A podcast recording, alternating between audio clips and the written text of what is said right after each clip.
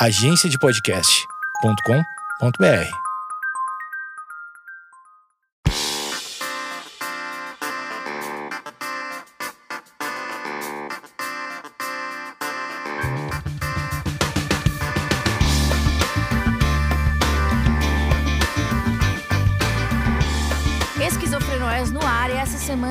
gente vai falar sobre saúde mental. Sim, saúde mental que a gente fala há muitas semanas, já, já estamos na- no terceiro ano e podemos dizer que já temos uma bagagem nesse assunto, mas essa pauta de hoje, é, ela foi. Normalmente as pautas acontecem naturalmente, e essa aconteceu bem natural. Eu tava assistindo televisão na minha casa, assistindo o jornal local, o SPTV, não sei se chama SPTV ainda, mas tava assistindo e eu vi uma pesquisa que fizeram na comunidade de Heliópolis, aqui na zona sul de São Paulo, sobre a saúde mental das pessoas da comunidade. Então, na hora já entrei no Instagram e fui procurar o contato para poder falar.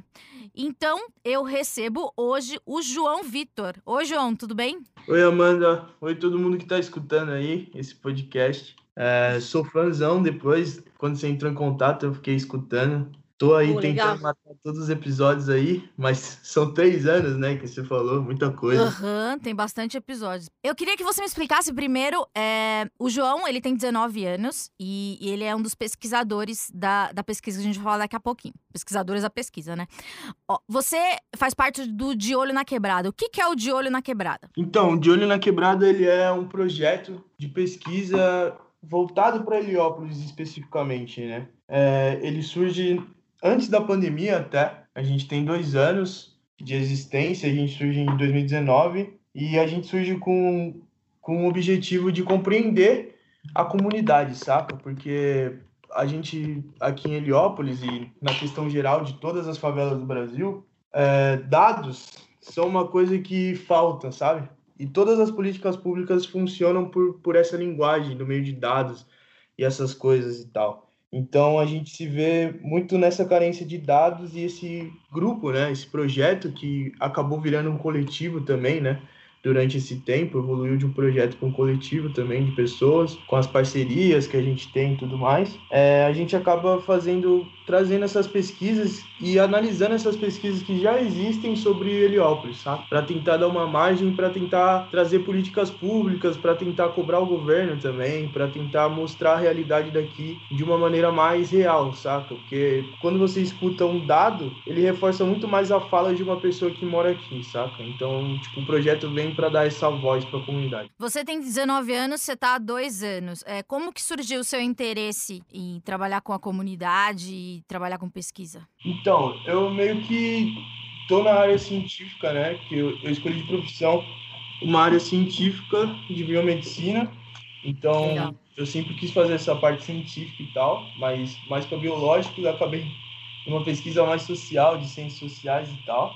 E eu, eu particularmente, não é a questão de todos os seis jovens, mas o projeto ele é de uma ONG aqui, né? Que é a UNAS, que é a União de Núcleos e Associações de Moradores de Heliópolis e região. Então, o projeto surge dessa ONG. Eu, particularmente, tenho um, um contato muito grande com essa ONG, porque meus pais trabalham lá e, tipo, tem toda uma história em relação. Mas o projeto, quando surgiu, ele abriu vagas, né? Então, tipo, ele fez essa, um processo seletivo, abriu um, um processo seletivo para participar dele. E como eu sempre tive ali e já estava na minha área de interesse, né, fazer pesquisa, eu acabei prestando esse processo seletivo, acabei passando. Eu e seis jovens, né, que são os pesquisadores, três meninos e três meninas. Gabriel, Gabriele, João, Carol, Carol, Leonardo e a Letícia. E como é que vocês já tinham um trabalho? Normalmente é, vocês faziam pesquisas para políticas públicas, né? Quando chegou a pandemia, qual foi o impacto, assim, primeiro em você, João, pessoalmente, na sua família, assim, nos seus? O que, que você sentiu quando a gente falou fudeu? O Dória falou lockdown. O Dória apareceu na TV e falou que tava tendo uma pandemia, as, as escolas iam se fechar, as, as escolas iam fechar. Pra você, João, como é que isso impactou? Então, primeiramente eu, eu fiquei preocupado assim é, com a comunidade, né? Porque, querendo Sim. ou não, a minha família, ela, a minha mãe, ela tipo, é uma das líderes da comunidade, meu pai também. Então, eu meio que compartilho dessa, dessa coisa. Quando estourou o lockdown e tudo mais, o pessoal meio que já tava começando a passar fome. Então, tipo, a minha mãe, que é da do grupo de risco, tá ligado? Ela tem diabetes, pressão alta, meu pai também, já tem uma certa idade também. Eles saíram eles saíram de casa para ajudar os outros, tá ligado? Aí, tipo, isso, isso foi o primeiro baque que deu, assim, tá ligado? Em mim.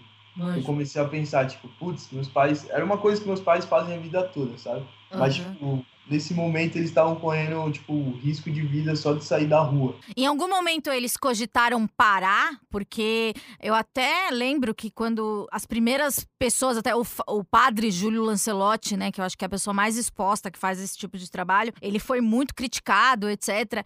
Porque ele também corre risco, né? Em algum momento você sentiu que seus pais quiseram parar? Não, mano eu, eu fiquei preocupado com isso, tá ligado? Isso, foi, isso que foi que, tipo, mais me afetou mentalmente, assim, tá ligado? Porque, tipo, eu, eu tive que brigar com a minha mãe para ensinar ela que tinha que passar álcool em gel na mão, tipo, tomar banho quando chegar em casa e, tipo, puxar o freio de mão dela, tá ligado? Porque ela tava, tipo, na correria de tudo, tá ligado? Então, tipo, eu, eu que meio que tive que falar, não, mãe, vai com calma, fica mais. Você não precisa sair toda hora em casa. Uhum. É, você não precisa sair toda hora de casa, você pode ficar mais um pouco, tá ligado? E, tipo, eu, eu como, como pesquisador, a gente mudou toda, toda a metodologia online, né? A gente participou de ações da ONG, tipo, de doação que a gente fez e tudo mais, mas a gente mudou nossas metodologias de encontro, então a gente não precisou ficar na rua, saca? Mas Sim. a minha mãe, tipo, meu pai foram pra rua e isso me deixou um pouco preocupado. E você sentiu uma resistência dela para, sei lá, começar a, a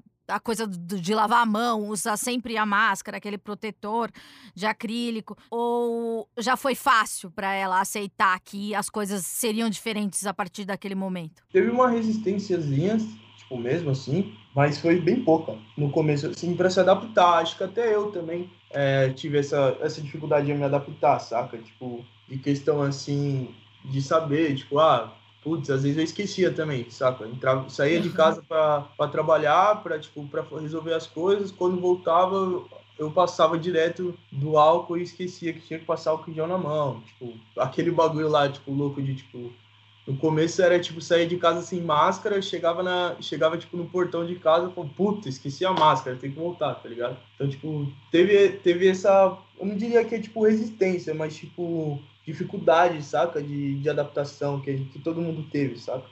E como surgiu a ideia dessa pesquisa Saúde Mental na Pandemia? Então, mano, é, ela surgiu como um resumo de todas as nossas outras pesquisas, né? Porque quando estourou a pandemia, tipo, a gente estava trampando normal, pesquisando sobre o território, tentando entender Heliópolis, aí, tipo, a gente estava no processo e estourou a pandemia e a gente, tipo, tomou uma decisão de que a gente precisava fazer alguma coisa em relação a isso, porque a gente estava vendo que não estava tendo dados específicos de, tipo, sobre o Covid e sobre Heliópolis, tá ligado? Então, tipo, uhum. quando você pega para ver os dados de, tipo, quem pegou Covid ou quem morreu, que tava saindo lá no, tipo, do Brasil todo, que ficava atualizando, sabe? De todo, todo dia sim, sim. ficava atualizando. A gente pesquisava esses dados, eles não existiam para Heliópolis. Tipo, eles é. existiam para o distrito que Heliópolis fica, que é o distrito do Ipiranga. Mas não tinham dados específicos sobre Heliópolis. Então, disso a gente abriu meio que um compilado de pesquisas, né? Uma série de pesquisas que é, Heliópolis contra o coronavírus, que é o compilado de pesquisas, e dentro disso a gente tem várias pesquisas, pesquisas sobre diversos temas. Então a gente começou primeiramente com a renda e com a renda das pessoas e depois depois teve uma pesquisa sobre quantas pessoas morreram, tipo, a gente estava tentando pesquisar isso. É, acho que a, o último dado que a gente tem foi que tipo, foi umas 58 pessoas que contraíram, umas 20 que morreram, saca? Em Heliópolis. Então, tipo, Aí a gente foi fazendo essas pesquisas, fez uma sobre alimentação também, porque a gente estava distribuindo cestas e máscaras, então a gente estava meio que nessa linha de frente também. E disso a gente começou a se perguntar, saca? Depois de fazer tantas pesquisas sobre tantas coisas que, tipo, tem a ver com o externo, tá ligado? Da pessoa, tipo, uhum. tem a ver com o que a pessoa tá fazendo no cotidiano, com o externo dela, a gente não, não tava reparando na pessoa é, mentalmente, saca? A gente sacou isso quando a gente estava é, distribuindo cesta e a gente parou para pensar que uma moça veio, tipo, pegar a cesta, acho que era a, a primeira ou segunda leva de cesta que ela estava levando, e ela chegou e falou, não, é, ainda bem que vocês estão entregando essa cesta aqui. Vocês estão, vocês estão tipo, me aliviando, assim, porque antes deu demorou muito para eu receber essa segunda sexta, sabe? Era a segunda sexta que ela estava recebendo, porque não era certeza, né? Que a gente depende de doação. Então Sim. não era certeza. Então ela contou pra gente, foi, surgiu do relato dessa moça, né? Que tipo ela falou: "Ah, é, eu fico toda noite dormindo, dormindo mal e não sabendo o que vai acontecer, porque eu tenho um auxílio emergencial de 600 reais que só paga o meu aluguel. Então, tipo, eu, eu, tenho que escolher o que eu vou comer, como eu vou comer. Você lembra que mês foi isso? Que momento da pandemia? Acho que foi no segundo ou terceiro mês, assim. Essa pesquisa ela demorou bastante para sair, porque ela foi em parceria, né? Casou na hora também, porque aí surgiu esse tema de mental, de tipo, que a gente já tinha se preocupado com, com que a pessoa tava, quanto a pessoa estava recebendo, precisava saber como ela estava se sentindo também. E aí o Unifesp apareceu querendo fazer uma pesquisa sobre saúde mental também. E aí acabou casando, sabe? Foi tipo no tempo certo. Para quem não sabe, quantas pessoas moram em Heliópolis? Então, é, esse dado é bem confuso, porque o IBGE diz que mora 60, 67, saca? Tem um, tem o IBGE de 2000 que fala que tinha 70, 63. Aí o de 2010 mudou só para 73 mil. É, 63 mil. É uma cidade, né? É, praticamente. Mas aí o IBGE de, 2000, de 2010 mostrou que tinha 67 só. Então, tipo, cresceu muito pouco as pessoas, assim. Eu sou ruim de matemática, eu não vou saber quantos mil cresceu. eu também não. Então, alguém que souber, por favor, mande nos comentários. É. Aí, tipo, as pessoas, tipo, a gente vê que não tem mais lugar para construir, não tem mais coisa, não tem mais uhum. espaço, sabe? Tipo, metro quadrado não existe, é só para cima. Porque metro quadrado é só é. do lado. Para cima pode construir. Então as casas estão crescendo verticalmente e Sim. mostra que o dado das pessoas são assim. Aí, tipo, a gente questiona muito esse número, né? A gente achou um número da sub, subprefeitura do Ipiranga, que é um pouco depois desse, desse do IBGE de 2010, que é de 2013, que fala que tem 180 mil habitantes em Heliópolis. Então, tipo, é uma diferença Nossa. do caralho, tá ligado? A gente pega, a gente trabalha com, estima um número real, porque esse dado ele não existe, sabe, de quantas pessoas moram, mas a gente trabalha com um dado, mano, de mais de 200 mil habitantes em Heliópolis, espalhados por um, um milhão de metros quadrados. É, depois que essa moça falou do, do da, da cesta, dessa insegurança, etc., até depois, quando a gente falar mais sobre a pesquisa, é, a gente vai falar sobre como é, ter o que comer também é saúde mental. Saúde mental era uma preocupação já era uma coisa que fazia parte do, das conversas de vocês antes da pandemia ou foi o interesse que começou com a pandemia? É, a gente tem um acompanhamento porque eu falo que, tipo, virou um coletivo, né? A gente uhum. tem uma, uma ouvinte, mano, que ela cursa, é, que ela é formada em psicologia, ela tá fazendo doutorado, o nome dela é Isabela. E ela tá com a gente também nessas pesquisas. Então a gente meio que sempre teve o suporte psicológico dela. Então ela é meio que coordena o nosso suporte psicológico desde o meio do, do ano passado, sabe? Desde seg do segundo semestre do ano passado que ela entrou pro projeto. Ela entrou para fazer, tipo, um um projeto dela, um trabalho de faculdade dela, de doutorado, e acabou ficando, tipo, até agora. Ela foi para Portugal, mas continua com a gente. Então a gente sempre se preocupou com a saúde mental nossa, sabe? Então, tipo, Sim. do grupo assim, em si. Aí quando estourou a pandemia, a gente também se importava muito como, como a gente estava, né? Porque são, são seis jovens que tipo, ainda estão praticamente saindo da adolescência e tem todo aquele bagulho, tá ligado? De virar adulto, de tal. É, para muitos ali, tipo, é o primeiro emprego que tá tendo, porque a gente tem um, um auxílio, né? Uma bolsa que não, não chega a um salário mínimo, mas, tipo, a gente tem. Então, é como se for, a gente encara isso como se fosse um emprego também, além de ser uma ação social. Então a gente se preocupa a gente se preocupava muito com, com a nossa saúde mental, né? Como a gente estava com outra assim.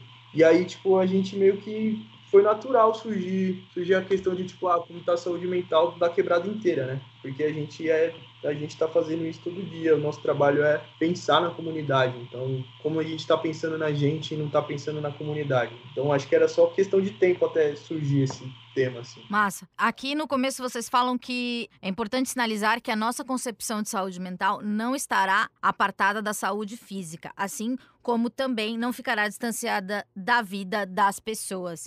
É, você sim, é, durante a pesquisa você sentiu que as pessoas que não falavam em saúde mental, as pessoas que estavam em sofrimento, aquele sofrimento, o medo da pandemia, ou aquela insegurança de perder o emprego, era uma, uma novidade para essas pessoas? Ou é uma coisa que você já acha que já vem de pré-pandemia, uma coisa que já existia? Acho que a questão de, tipo, perder o emprego, acho que pod poderia existir antes, tá ligado? Mas eu acho que a questão de, tipo, perder o emprego e, tipo, não e ser muito mais difícil não poder sair de casa, tá ligado? Que é como a gente fala, a saúde mental, ela não, não tá distante da saúde física e também não tá distante também da saúde da vida da pessoa também, né? E da saúde financeira também. É, no, no, os contextos, assim, são diferentes, assim, de Heliópolis para um bairro de, tipo, classe média, tá ligado? Então, tipo, a, pra gente, a, as pessoas de Heliópolis já tinham uma prepotência, assim, sabe? para passar isso da pior maneira possível, tá ligado? Essa pandemia da pior maneira possível, porque eh, pensa, sempre morar de aluguel numa casa que, tipo, mano, se tem, tem às vezes dois cômodos, que é sala e cozinha o mesmo cômodo e um quarto, tá ligado? Então, tipo, viver assim, sem a pandemia, então, tipo, eu acho que sim, as pessoas já, já, já pensavam, tipo, de uma maneira mais deprimida e tal, só que elas não sabiam. Tipo, até na hora de fazer a pesquisa, assim, tipo, a, as nossas perguntas, elas não eram... A gente perguntava coisa de, tipo, ah, você tá, como você tá se sentindo na pandemia, saca? A gente não perguntava, é, chegava assim e falava, tem relatos, né, que a gente não pode divulgar o nome das pessoas, das pessoas que de uma das pessoas que fizeram a pesquisa, que, tipo, ela não sabia que era o que era saúde mental, saca? E, tipo, uhum. quando, ela fez a, quando ela fez a entrevista com a gente, quando ela respondeu o nosso questionário, as perguntas que estavam ali estavam tão, tipo, pessoais, assim, de uma maneira tão, tão leve, tipo, que era uma coisa simples, de, tipo, como você tá sentindo, de como você tá, que ela não sabia que aquilo estava relacionado com a saúde mental dela, sabe? Então, tipo, é um bagulho que as pessoas não, não conhecem muito sobre saúde mental aqui em Heliópolis, sabe? E é difícil comunicar, é, porque é, também tem o preconceito, né? Porque às vezes pode, é, as pessoas podem falar que, sei lá, ou que é preguiça, ou falta de Deus, alguma coisa assim. Eu sei que, que tem bastante igrejas evangélicas aí. E o papel, você sente que o papel da, da, da, das igrejas é, na saúde mental das pessoas é um apoio também? É, em grande parte sim, né? Tipo, das igrejas, assim. Porque é, eu conto como se fosse uma como a pessoa está tendo uma relação espiritual ali, né, que seja lá com o que ela acredita, não só nas igrejas, mas tipo, aqui também tem, só que muito escondido também terreiro e essas coisas. Sim, centros. É, centros assim. Eu levo muito em consideração que tipo é, aquilo lá é um momento de lazer da pessoa, sabe? É um momento Sim. que ela tá dela, então eu considero que tipo quando tava ali as pessoas ali, esse momento de lazer, ele conta conta muito para uma saúde mental, né? Mas daí chega a pandemia e tira, né, a igreja da pessoa, ou a quadra, ou, ou o campo, alguma coisa que a pessoa tem de, de, de socializar, né? Que é para a saúde mental também. Como é que você sentiu, assim, com as pessoas que foram privadas de fazer as coisas que elas gostavam, tipo ir à igreja ou jogar um futebol no campo? Então, a gente percebeu que muita coisa, assim, que isso influenciou muito na saúde das pessoas, né? Tipo, as pessoas não conseguiam sair, é, em questão até de baile, tá ligado? Falando em baile. Sim, baile sim, também sim. é uma questão de lazer. Então, nas primeiras duas semanas aqui em Heliópolis, o baile, que é tipo uma coisa famosa por aqui, parou totalmente. E aí a gente, tipo, do observatório, tipo, achou que, tipo, ah, mano, os caras estão tá preocupados com a saúde. Mas aí, tipo, parou todas as áreas de lazer também. Então, tipo, a pessoa não podia sair para jogar bola, não podia frequentar uma igreja, não podia, tipo, ir pra aula, que era a rotina dela ali, às vezes. Isso da aula também é importante, né? A gente falar, porque tem, tem gente que, que vai pra escola principalmente para comer, né? Principalmente crianças pequenas. E, e mães que não tinham, é, não tinham com quem deixar os filhos, né? Tipo, porque a, a mãe trabalha e a criança vai pra escola. Daí a mãe para de trabalhar e a criança para de, de ir pra escola, né? Isso. E, tipo, o que a gente teve sorte aqui é que a gente tem muito CCA, saca? Tipo, que é Centro da Criança uhum. e do Adolescente. Então, tipo, ele funciona contra turno escolar. E a verba desse CCA, por ele ser administrado pela UNAS, é por, que é por convênio, é, é, o CCA ele é uma política pública, mas, tipo, ele não é administrado pelo governo, ele é administrado aqui pelas UNAS pela uhum. UNAS, né? Tem alguns outros CCAs que não são, mas a UNAS conseguiu reverter a verba é, do alimentação que esse CCA tinha para conseguir a cesta básica para as crianças, saca? Então, tipo, cada criança que estudava no CCA, a família teve direito a, a ter uma cesta básica também. Então, tipo, acho que isso foi muito louco, tá ligado? Tipo, eu penso se não tivesse isso, ia fuder muito mais a situação aqui. Desculpa o palavrão. Imagina, a gente fala palavrão aqui também. Tem outra coisa que a gente pode. Você estava falando de casas muito pequenas, etc. É, de repente, uma pessoa da família é infectada. E daí tem que fazer o tal do isolamento. Só que a sua casa é muito pequena, né?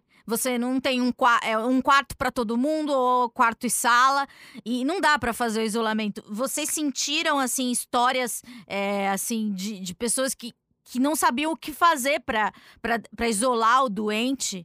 Sim, sim. Teve muita história de tipo que às vezes a família ela tem ela tem um terreno grande, saca? Mas tipo ela divide, ela pica aquela casa, saca? Tem um terreno que não é grande, mas é tipo tem 100 metros quadrados, vai. Mora todo mundo no mesmo quintal? É, ao invés de morar uma família, mora cinco, seis famílias, até nove, tá ligado? Então, uhum. tipo, quando um ficava doente, é, não tinha onde isolar praticamente, sabe? Então, tipo, tinha relatos até antes da gente fazer a pesquisa de amigos meus que, tipo, falou, puta, mano, é, minha tia pegou Covid, saca? Aí eu falei, ah, mano, mas sei lá, é só manter distância dela.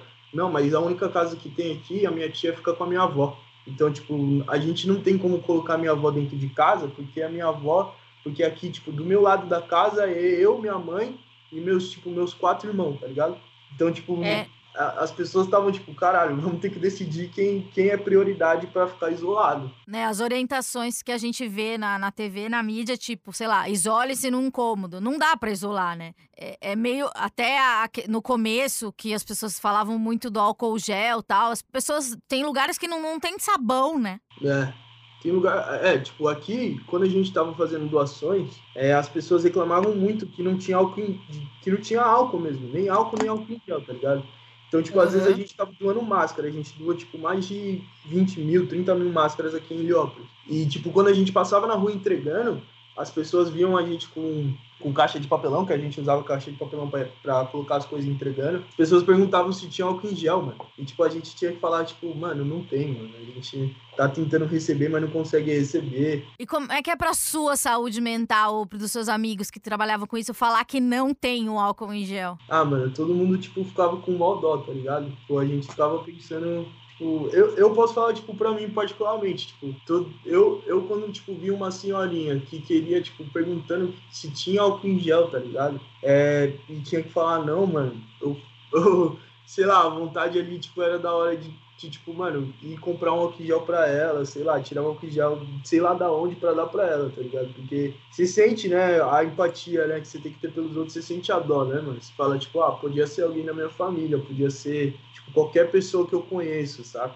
É, e teve um bagulho também que, tipo, as pessoas, elas não esse, essa divulgação do álcool em gel foi tão grande que, tipo, a gente tava doando sabão e as pessoas ainda perguntavam, tipo, se tinha álcool em gel, tá ligado? É, né? Porque, vamos ressaltar de novo, se você não tem o álcool em gel e você tem o sabão, você consegue. O álcool em gel é uma coisa para emergência até, porque no começo da pandemia, até eu mesmo, no meu bairro, que é um bairro de classe média, eu não, não tinha álcool em gel. Eu lembro que a primeira vez que eu vi álcool em gel, achei aquilo sabe, maravilhoso, porque eu falei, gente, finalmente chegou, porque a gente, sei lá, a gente fica assustado, todo mundo fica assustado, mas daí depois você chega em casa e olha a TV e tá falando, gente, essa pessoa não tem água potável, daí você fala, nossa, meu problema, ele é muito menor, né?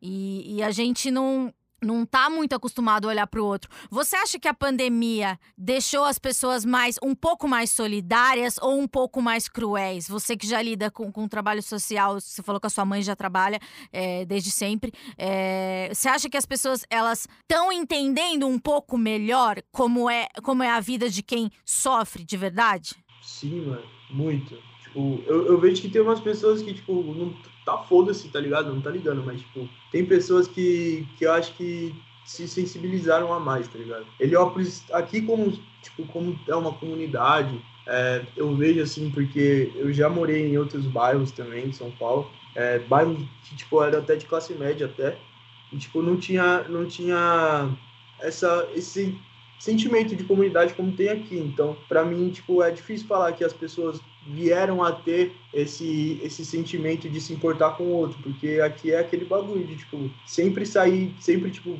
conhecer os seus vizinhos que moram na casa do lado, você sempre pode falar com o seu vizinho. Quando as pessoas estão andando na rua, tipo, elas se cumprimentam, todo mundo, da questão de jovem, todos os jovens frequentam as mesmas escolas, então, tipo, o pessoal aqui já se conhece, entendeu? Então, tipo, para mim, é, é eles sempre tiveram esse senso de solidariedade um com o outro. Eu acho que eu vejo que teve a solidariedade, tipo, de gente que veio de fora também, né? Que a gente recebeu muita doação. Então, dessas doações dá tipo, para mim já deu para perceber que as pessoas se sensibilizaram pra caramba em questão, assim, dessas coisas. Não, não foi uma doação que deu para atender muita gente, né? Porque, tipo, Heliópolis tem muitas pessoas, mano. É, 200 mil pessoas é gente pra caralho. É, não dá para atender muito, tipo, com 30 mil cestas, tipo, a gente doou mais de 30 mil cestas básicas. Tipo, é do caralho você doar 30 mil cestas básicas, mas, tipo, não é para todo mundo. Então, não consegue atender 200 mil pessoas pela matemática. Mas eu acho que tipo, algumas pessoas se sensibilizaram, tá ligado? Pessoas e empresas, assim. Aqui na sua pesquisa fala que 86% das pessoas relataram que se sentiram deprimidos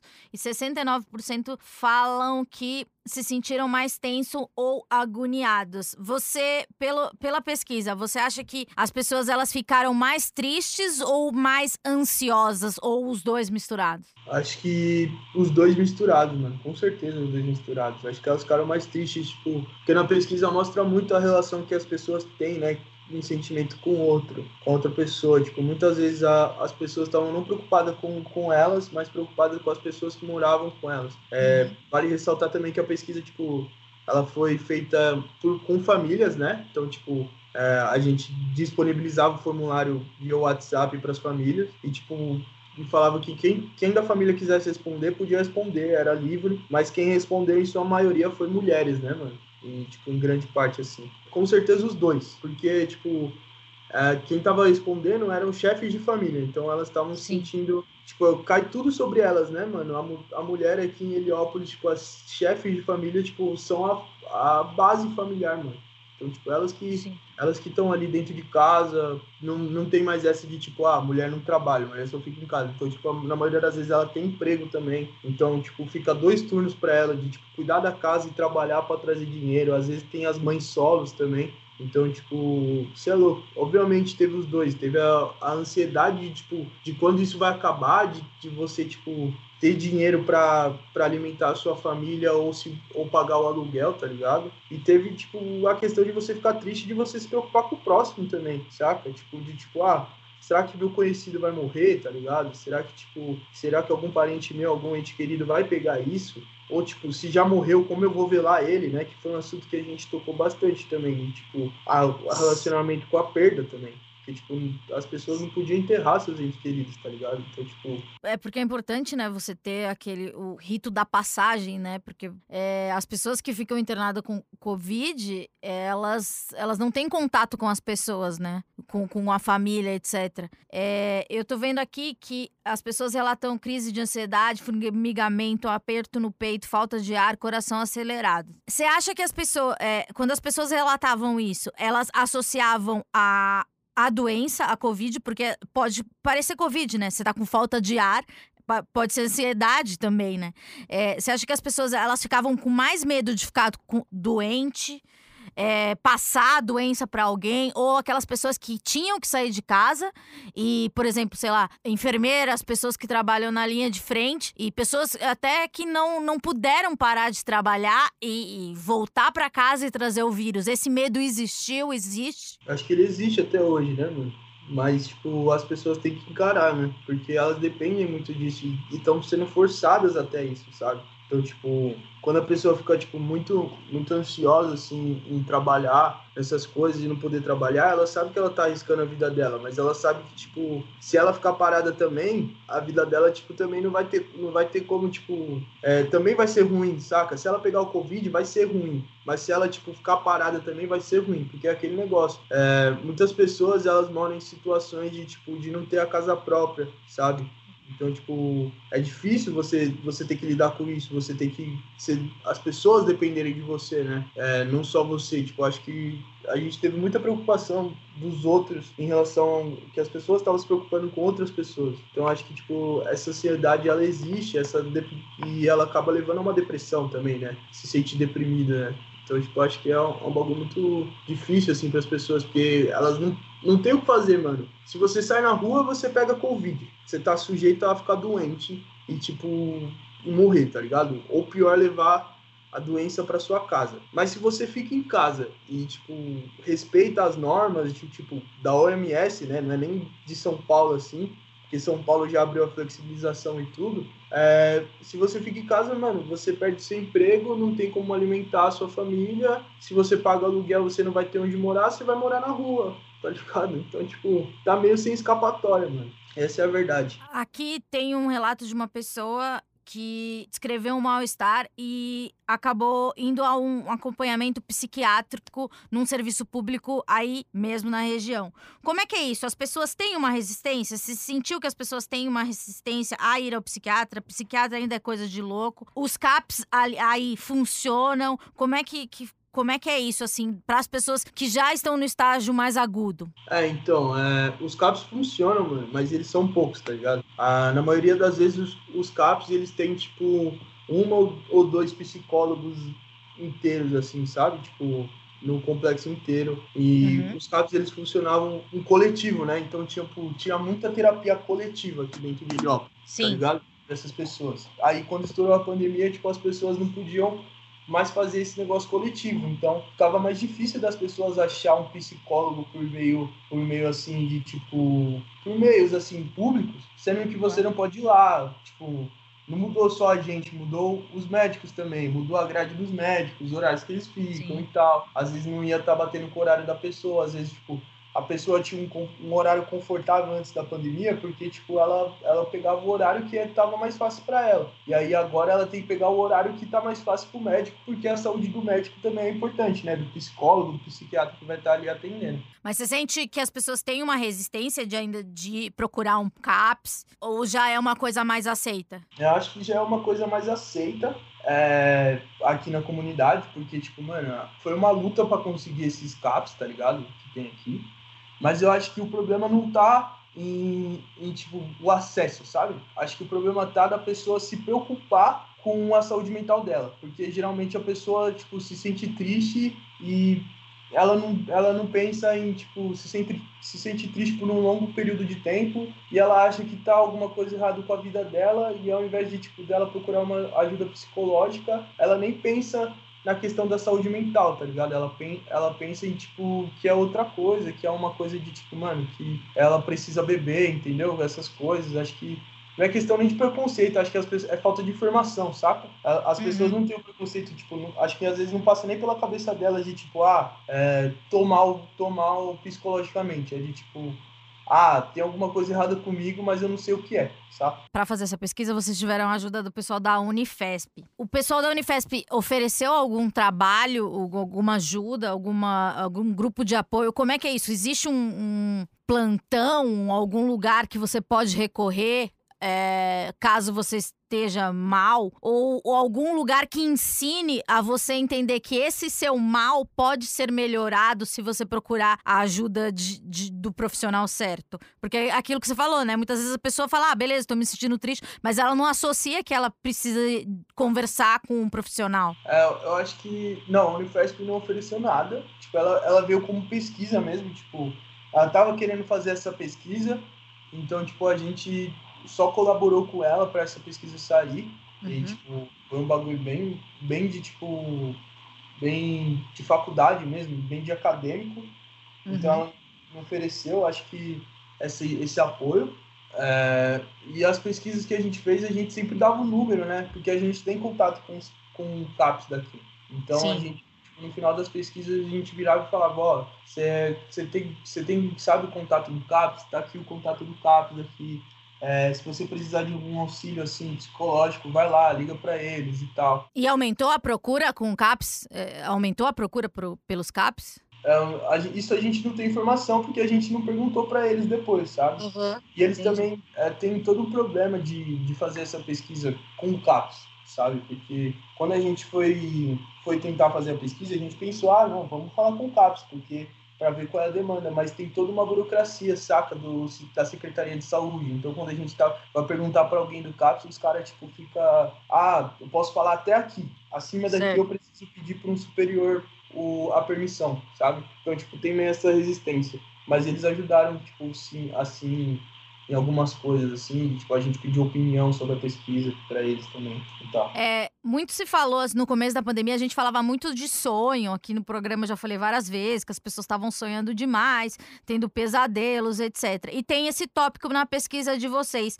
É, existiu uma pergunta direta, assim, sobre sonho, ou, ou, ou foi uma coisa que apareceu que surpreendeu vocês? Não, existia. A gente pensou porque, como eu disse, a gente tem uma psicóloga que trabalha com a gente, né? E ela, e ela que focou, né? Ela que trouxe esse, esse levantamento do sono. Porque ela explicou que o sono, ele resume tudo, né? Da sua vida. Tipo, como você tá. É o seu momento de homeostase ali, né? É o seu momento que você tá ali de equilíbrio. Que seu corpo pega e, e faz o equilíbrio hormonal, o equilíbrio de sangue e o equilíbrio mental também. Então, tipo, uhum. o seu sono diz muito sobre você de como tá a sua vida, como tá seu dia. E aí a gente perguntou se a pessoa ela tava sonhando mais e se ela tava tendo algum problema no sono dela, sabe? Então, tipo, a gente teve as respostas, que é. Eu não, eu não tô com os dados aqui, mas acho que é no 36% né, das pessoas estavam dormindo mais, não é? 36% tinham é, sonhado mais e 62, é, 62% é, relataram que as preocupações nesse período é, fizeram perder o sono. É, sim. Então, tipo, a gente fez essa pergunta justamente para bater, tipo, como tá a saúde mental. Acho que essa é uma das da, dos dados que mais resume, saca? A saúde mental das pessoas. Porque quando você não consegue dormir é porque você tá com muita coisa na cabeça que você não lidou direito ainda durante a semana, durante os meses, durante o dia, então, tipo, aquilo ainda tá ali, ainda tá em processo e você atrapalha seu sono, tá ligado? É, daí quando você dorme, meio que você, você baixa a guarda, né? E daí as coisas realmente aparecem. É, então esse dado diz muito, né? Tem dados até, tipo, relatos, que acho que eu não tenho certeza se foi para pesquisa, mas relatos das pessoas que tiveram paralisia do sono, saca? Então, tipo, a pessoa, tipo, ela tava tão preocupada que ela ia dormir, ela acordava com essa preocupação, só que, tipo, quem acordava era só a mente dela, o corpo dela continuava dormindo. Sim, sim, tem esse... E aqui tem... É... Pessoa, também fala um pouco do, do aumento do, do consumo de álcool e outras drogas, porque é, aqui até, até fala de uma pessoa que tomava um remédio para conseguir dormir e não conseguia dormir, porque as pessoas têm as válvulas de escapes, né? Eu nasci no Capão Redondo, meu pai tinha um, um bar e, e, o bar é, é, o lugar mais frequentado pelas pessoas da periferia. Como é, como é que foi é, essa para as pessoas que frequentavam mais os bares, os pancadões? Elas se sentiam é, com raiva de perder isso ou elas entendiam? Porque você tira a única coisa que elas têm. As pessoas elas sentiram, né? Com certeza elas sentiram. Eu acho que é, os bares eles fecharam é, nas primeiras duas semanas juntos com o baile e tipo, mano, as, as pessoas começaram tipo, a enlouquecer tanto que não durou tanto, né? Durou só duas semanas e depois abriu e já tinha gente no bar de novo, já tinha, é, já tinha pessoas frequentando o baile, né? O baile tinha voltado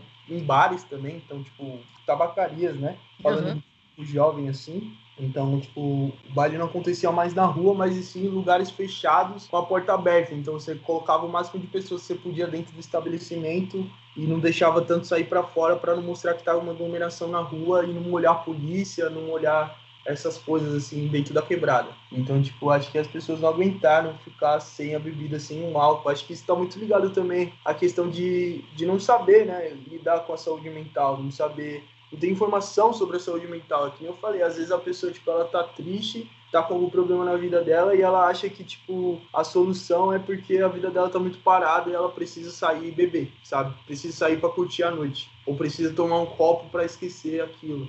Então, tipo, é foda, saca? Tipo, se você usar essas válvulas de escape assim, eu acho que essas válvulas de escape elas só existem por falta de informação sobre o que é saúde mental, sobre como buscar ajuda dessa saúde mental, como saber se você precisa de ajuda, como saber se você tá doente, se você tá tendo algum sintoma, sabe? E como você acha que a gente que, que trabalha com saúde mental deveria fazer para conseguir é, fazer com que essas pessoas é, cogitem é, a ajuda? Porque eu, eu pessoalmente faço esse trabalho e, e, me preocupo muito. E tenho conversas assim, tá, mas como é que eu chego? Antes da pandemia mesmo, agora falando totalmente em primeira pessoa, eu estava é, com um projeto em escolas públicas é, para falar sobre saúde mental, mas é, acabou rolando a pandemia, mas eu espero conseguir retomar ano que vem. Mas como é que você acha que a gente consegue entrar na mente das pessoas? Porque, igual você falou, o CAPS está lá lá, mas o que falta é a ponte, né? Como é, é essa ponte não está sendo feito certo, né? Como fazer? Você tem alguma ideia? Então, num dos momentos que a gente foi chamado para o CAPS, porque eles estavam precisando dessa ajuda para para se integrar, integrar, com a comunidade, porque o CAPS ele não fica dentro da comunidade, né? Ele fica aos redores da comunidade, tipo, nas beiradas. Uhum. É, foi perguntado exatamente a mesma coisa. Tipo, como, como fazer para aumentar o acesso das pessoas à, à informação de saúde mental, sabe? Como, como mostrar. Acho que no contexto aqui da comunidade é você entrar no, no cotidiano da pessoa, sabe? É, você colocar agentes do CAPS na rua para sair andando por aí com um uniforme, as pessoas vão acabar passando por aí, passando e vendo essas pessoas, ou o, as pessoas que estão em casa, aquela tia que, aquela tia, aquele tio que fica na janela inteira, olhando na rua, curiando na rua, vai ver aquela pessoa do CAPS e vai se informar sobre o que é aquilo, vai saber que aquele é o agente de saúde mental. Então, tipo, quando vai ter algum problema, ou vai saber, porque as notícias elas correm entre a gente, né? Então, tipo, uhum. quando, tá, quando o vizinho tá mal, quando alguém tá mal, quando a tia Neide tá mal, sei lá, hipoteticamente assim, a gente sabe quando ela tá mal e para oferecer ajuda a gente busca o que a gente sabe. Então, se a gente soubesse que esse cara tá na rua, tem um agente de, na rua da saúde, tipo, acho que as pessoas iam parar ele e falar, ó, oh, eu tô mal, preciso de ajuda, como faço? Ou, tipo, eu conheço alguém que tá mal e ela mora na rua de baixo, vamos ali comigo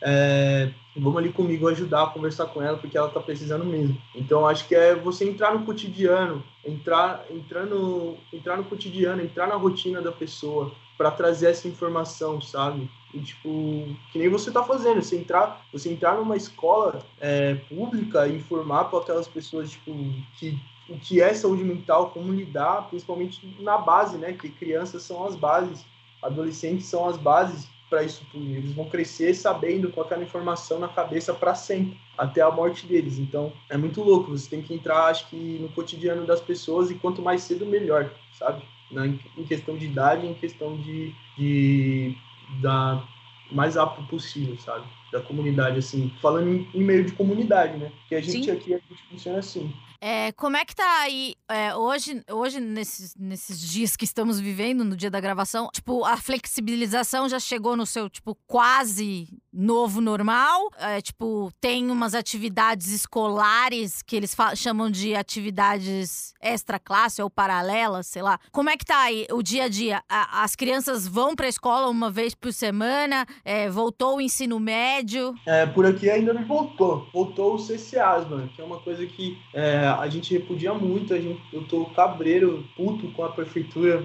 particularmente por causa disso, porque eles querem porque querem voltar, tanto por estar em meio de eleição para falar que fez alguma coisa, tá ligado? Uhum. Então, tipo, eles obrigaram os CCAs a voltarem, é, já deu, já deu, acho que em alguns CCAs deu que, tipo, das 30 crianças que atende, sabe, 40 crianças que atende, tipo, 18 já deu positivo, mas assintomático. Então, uhum. então, tipo, eles jogaram muito sujo, porque esses CCAs, eles estavam oferecendo cestas, cestas, tá ligado? Tipo, para as famílias. E, tipo, é, se, as, se eles não fizessem as crianças voltarem pro CCA, o CCA fechava. Então, tipo, você precisava bater uma meta. É, mas se o pai autorizasse, né? Porque, tipo, foi feito um termo, assim, autorizasse para a criança voltar pro CCA, ele perdia a cesta. Hum. As famílias de risco, que são as que mais precisavam estar no CCA, e, tipo, crianças que, que, mano, às vezes tem crianças que em situações de, tipo, de doença mental mesmo, sabe? De, tipo, Sim. tem algum, que tem algum problema, tem, tipo, autismo, tem alguma coisa assim, que o CCA ajudava na interação pessoal delas demais, uma coisa absurda. É, tiveram que escolher se vão ter que comer ou se, tipo, mano, vamos mandar nosso filho pro CCA de novo, porque o CCA é uma coisa importante pra gente. Você sente que os pais, então, então, eles não querem mandar os filhos, eles têm medo do vírus, eles não estão seguros. Sim, mano. Foi, foi baixa a adesão, né? A adesão para as crianças voltarem foi baixa pro CCA. Escolas não, escolas não voltaram por aqui, saca? A gente ainda tá com, com, esse ensino, com esse ensino à distância, né? Que é uma questão também muito foda, né? Tipo, a internet, as crianças não conseguem na internet, a internet influencia nessa educação e na área do lazer, que a gente não teve acesso nenhum. Na área até médica, né? Com essa nova tele telemedicina aí que existe, zero. Hum. A gente não consegue, não consegue ter acesso a essa, essa telemedicina aí, por causa da, da questão de internet. Heliópolis não tem nenhuma grande empresa assim com de internet que chega até aqui. A gente sobrevive de internet de empresas locais, né? Compra os servidores de, empre de empresariais que lota em menos de um segundo e tipo a internet toda vez uma vez ao dia cai, entendeu? É, eu tenho uma amiga que ela dá aula no Capão Redondo e ela te, tem 25 alunos e ela disse que só sete frequentavam as aulas online. E também eu acho que para os professores isso também deve dar uma ferrada na saúde mental, né? Porque você quer fazer uma aula boa, quer que o conteúdo chegue na criança e você também não, não sabe lidar com a tela, né? Tipo, é, é um negócio. A aula é, é presencial, né? E daí você tem que se adaptar para essa nova realidade, tudo envolve saúde mental, né? Tudo, é a saúde mental, ela, ela, ela, resume tudo, né? Ela resume sua vida, cara. É, o que você pensa, o que você sente, resume o que você tá fazendo e como você tá vivendo, mano. Então, tipo, acho que não, não tá fácil para nenhum dos lados, né? Nem pro lado que tá, tá sendo assistido, nem pro lado que tá assistindo. Então, não tá fácil nem para os professores que precisam fazer aquilo dar certo para ensinar as crianças, porque é um papel importante e também não tá, não tá dando certo pra, e também tá sendo difícil para as crianças aprender, para as famílias explicarem, tá ligado? Eu, eu, vi muito professor de CCA, né, que às vezes eles não para ser professor de CCA, educador, na real, não é nem professor. Você não precisa ser formado em pedagogia, nem ter nada assim, tipo, de nada. Você só precisa ter o um ensino médio completo. Uhum. E, mano, eles se reinventaram, mano. Tipo, eles se reinventaram demais. Eles pegaram pegaram atividades que não incluía só a criança, sabe? Mas que incluía o pai também. Então, mano, eles fizeram brinquedos para o pai brincar com a criança. É, os pais que não estavam conseguindo ter acesso por conta de internet, eles deram um jeito de arranjar uma pessoa que morava perto, para essa pessoa que morava perto conseguir falar com essa pessoa e passar as tarefas para da criança precisar, mano. Então, tipo, os caras tipo, deram 100% de si e não largaram a mão, mano. E eu imagino que o peso que eles sentiram para isso, né? Porque. Com certeza. É, deve, deve ter sido fudido na mente. Eu acho que eu não consigo nem, nem imaginar, né? Como, como eles devem ter passado por isso e como da onde eles tiraram forças para se reinventar tanto, né, meu? Bom, João, eu quero dizer muito obrigada pela entrevista, muito obrigada por, por essa vivência. Parabéns pelo seu trabalho, todo mundo aí do De Olho na Quebrada. É, como é que faz para achar as redes sociais do De Olho na Quebrada? Se puder ajudar ou, ou quiser, sei lá, ser voluntário, não sei, o que, que eu posso fazer? o que que dá pra gente fazer? Unas, né, que recebe doações, certo? Sim. Mano, a gente do De Olho na Quebrada, a gente é super aberto a qualquer pessoa que mandar mensagem. A gente tenta responder o mais rápido possível. Não sei como foi para você que mandou mensagem foi rápido. lá. Eu tava com medo de que ninguém fosse olhar, mas foi, foi bem rápido. Então, a gente tá super ligado nessas coisas, no Instagram principalmente. Então, a gente tem o nosso Facebook, né? Que é o De Olho na Quebrada, e tem o Instagram que é o arroba Dolho na Quebrada, tipo com D mudo, tá ligado? Sem uhum. D, só o D e olho na quebrada. Então, esse é o nosso Instagram, mano. A gente recebe doações pela Unas também. A campanha da, das doações da Unas ainda tá rolando, então, arroba Unas Heliópolis no Instagram também. Tem um site na Una, da Unas também, que é www.unas.com.org.br. Então, tipo, mano, tá lá. Então, a, a, gente vive, né? De, eu falo que a gente vive de parcerias, mano. É, a gente pode fazer um monte de pesquisa, a gente pode fazer um monte de coisa, mas para levar para frente, para essa pesquisa virar alguma coisa e para dar uma resposta, né? Para dar uma assistência dessas, dessa para essa pesquisa, principalmente para essa questão de saúde mental, a gente depende muito, muito, muito das parcerias. Então, só de você ter aberto espaço aqui já é uma coisa muito grande, porque as pessoas estão vendo como como está a saúde mental num local que não é privilegiado, assim, pode-se dizer assim, que é um local onde as pessoas vivem de maneira diferente. E já parabenizando, mano, seu, seu trampo, que eu fiquei sabendo agora que você faz também nas escolas, você tá levando esse assunto aí de saúde mental pro mundo inteiro, né? Tentando fazer o máximo para abraçar geral, para informar todo mundo. E um podcast é, mano, é uma coisa perfeita para isso. Tem que estar em todos, todos os lugares. Quanto mais pessoas saberem de saúde mental, melhor. Pô, Vagina é nós, conta comigo. Então a gente volta a qualquer momento. Obrigada, João. Um beijo. Beijo, tchau. Falou. Tchau.